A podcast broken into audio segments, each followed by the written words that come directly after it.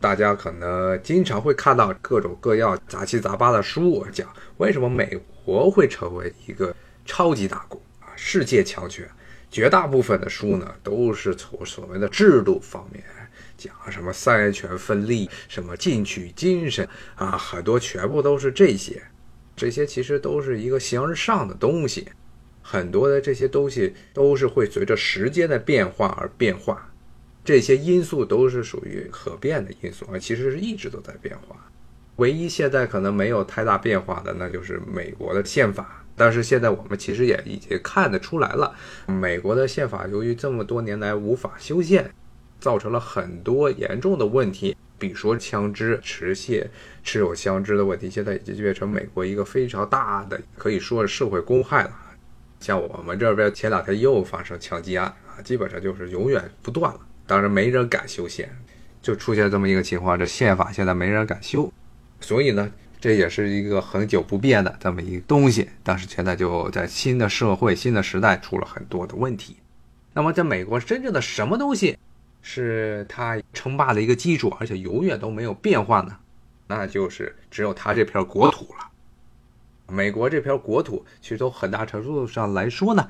正是因为它所在的这位置，奠定了它之后从它独立之后一直没有受到外界的干扰，能够全新的在内部进行经济建设。然后无论这个政府它的政治体制是多么的喜欢内耗，都不会受到外界的影响。那这片土地是永远都在这儿的，而且从来没有变化。也是这一部分土地呢，奠定了美国后来的国家的基础。那具体的是怎么样一个情况呢？啊，我们今天就来从美国它最早的时候是怎么样，从东海岸这一片呢和欧洲离得最近的国土开始，慢慢的由十三个州扩大到了全世界第四大的这么一个国家。今天首先我们来讲讲的就是这美国东北部地区，包括了新英格兰。其实呢，广义上呢，也包括了新英格兰周边的几个州，像宾夕法尼亚州，然后纽约州，包括这些地方。那么新英格兰本身呢，是美国最东北部的几个州：缅因州、新罕布希尔州，然后 Vermont 州、福蒙州，然后马赛诸塞州，也就是我们熟知的麻省，以及罗德岛州。这几个州是所谓的新英格兰，他们南边呢，康涅狄格也属于新英格兰。康涅狄格再往西往南走就是纽约州以及宾夕法尼亚州，中间还夹着一个新泽西州，号称是花园之州。其实这个州全是工厂，没看见啥花园。再往南是特拉华州，这些地方呢，一般广义上被统称为美国的东北地区。那么狭义的东北是特指的新英格兰。那么这一片地区呢，也是美国后来他们这边的各种历史教科书啊，开篇讲美国历史的起源。除了首先可能第一页、第二页带过几句关于印第安人的话，就开始讲的这个所谓的清教徒 （Pilgrims），他们这些人是在普利茅斯的一块大石头上登陆，然后呢，什么跟印第安人和谐共处，然后建立了一片新的殖民地。当然，其实如果听过我之前节目的听众，或者对美国历史稍微知道一点听众都知道，其实英国人在北美建立第一个殖民地是在弗吉尼亚州的南部的 Jamestown 詹姆斯顿这个地方，而不是东北的新英格兰。这主要是后来为了所谓的政治宣传，建立一种所谓的美国的国家精神。当时是十九世纪末二十世纪初的时候，就把美国国家精神指定为所谓的清教徒的精神，因为这个詹姆斯敦那边。定居的最早来殖民的一些英国人，都是英国的公教徒，英国国教圣公会的这么一帮人，跟美国后来的很多的所谓的政治传统是不太相符的。虽然他们都是新教徒，但不是亲教徒啊。这是牵扯到英国历史的一个比较混乱的时代。那个时代，英国国教是圣公会，但是呢，当时才的极端派别是这些亲教徒，天天闹事儿。包括最后闹的英国内战，其实我们看历史书上讲，所谓的英国内战，很大程度上最后议会能够成功，是因为清教徒他们的军队把国王的军队给赶跑了。所以呢，反正是种种原因，造成后来美国一般这国家进行宣传的时候，都是经常着力的强调的是新英格兰这一片儿。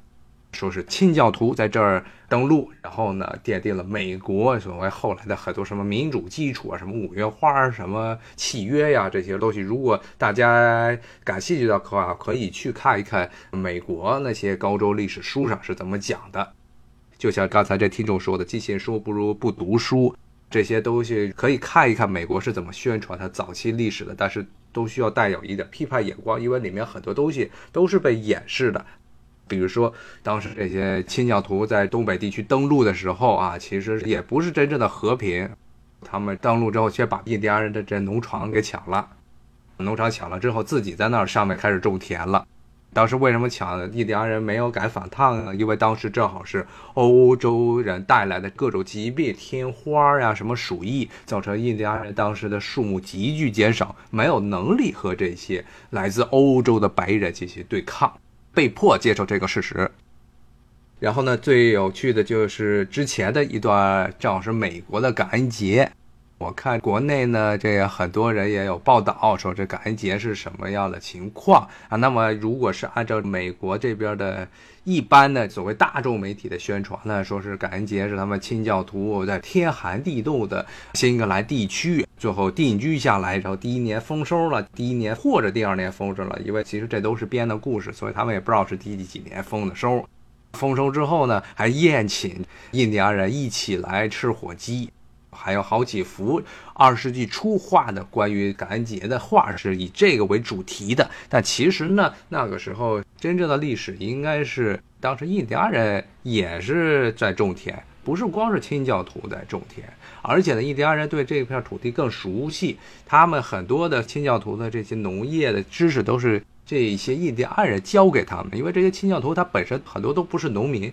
他们来到新大陆，第一要务是要在这儿赚钱，然后第二要务呢是要逃避英国的这宗教迫害，因为他们属于基督教新教中的极端派别清教徒，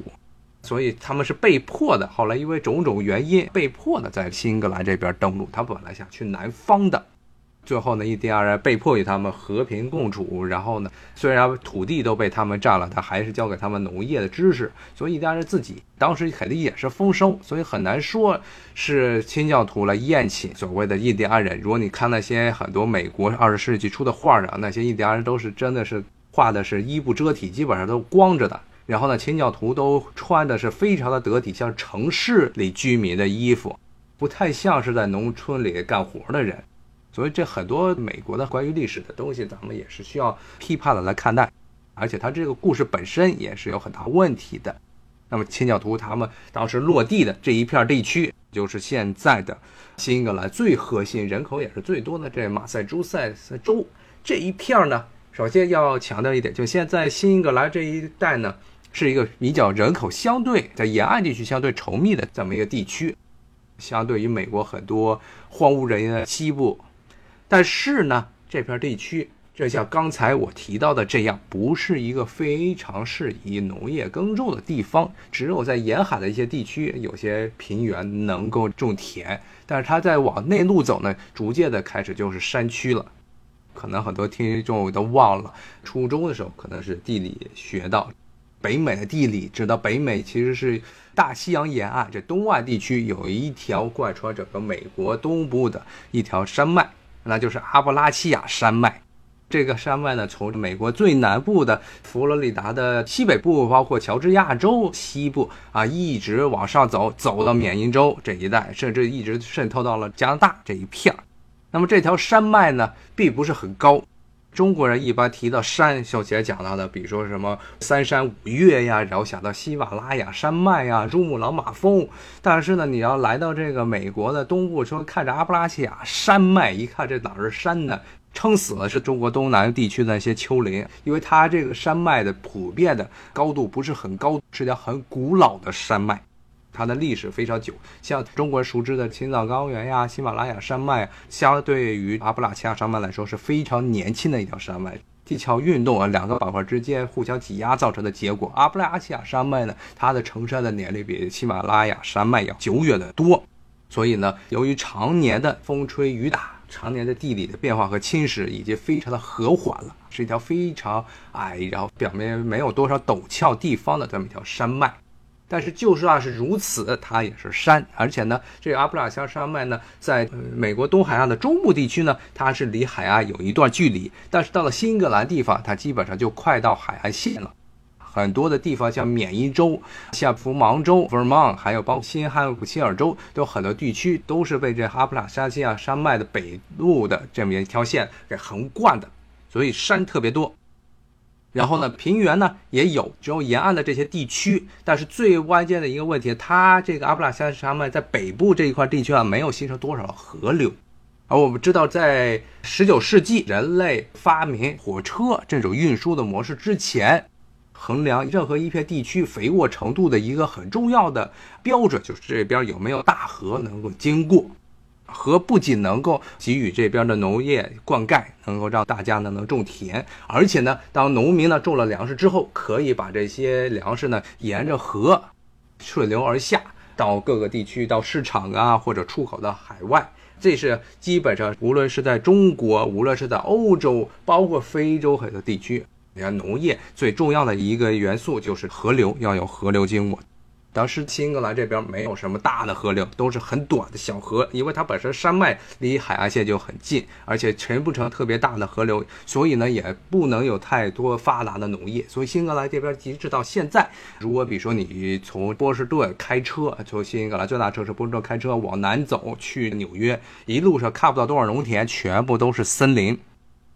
原因呢，就是因为这片土地不是特别适合农业耕种，然后呢，还加上一个温度的原因。比如看现在的很多文章啊，经常会说说中国这片土地呢，土地不是很肥沃。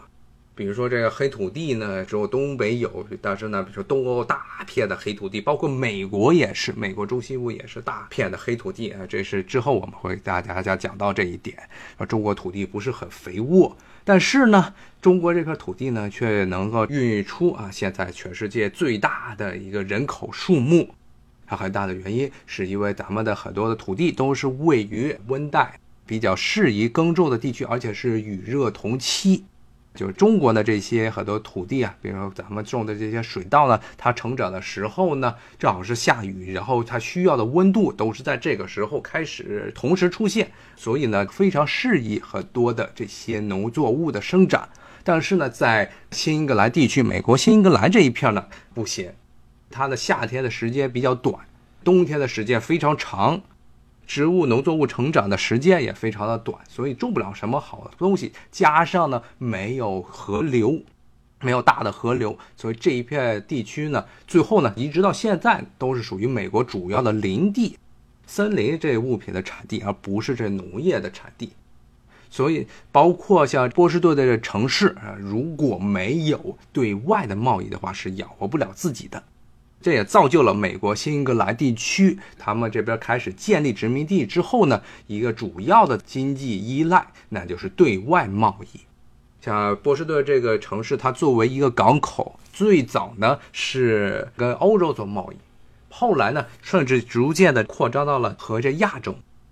当时清朝的时候，很多来自美国的跟清朝做生意的，比如说那广州的十三行的那些很多美国人，都是从美国东北部地区来的，因为他们有做与对外贸易的传统，因为他们自己产不了什么东西，很多时候都是要去做二道贩子。当然，至于他们在中国是做什么贸易的话，其实如果大家读读当时的历史就知道了，除了正规的，比如说。买卖这些瓷器啊、丝绸之类的，很多美国人其实是当时是跟随着英国的步伐，向中国倒卖鸦片啊，这又是另外一段历史了。我们今天就不跟大家多讲。但是呢，波士顿这个城市是典型的严重依赖对外贸易，而且是转口贸易的这么一个城市啊。他们自己新英格兰这边不产什么东西，只产木头。当然了，木头。这个东西也不是说它没有用啊，虽然木头不能吃，这些林地里的种的树啊，虽然不能像什么小麦呀、水稻一样能让人呱唧呱唧吃掉啊，能让人肚子饱，但是它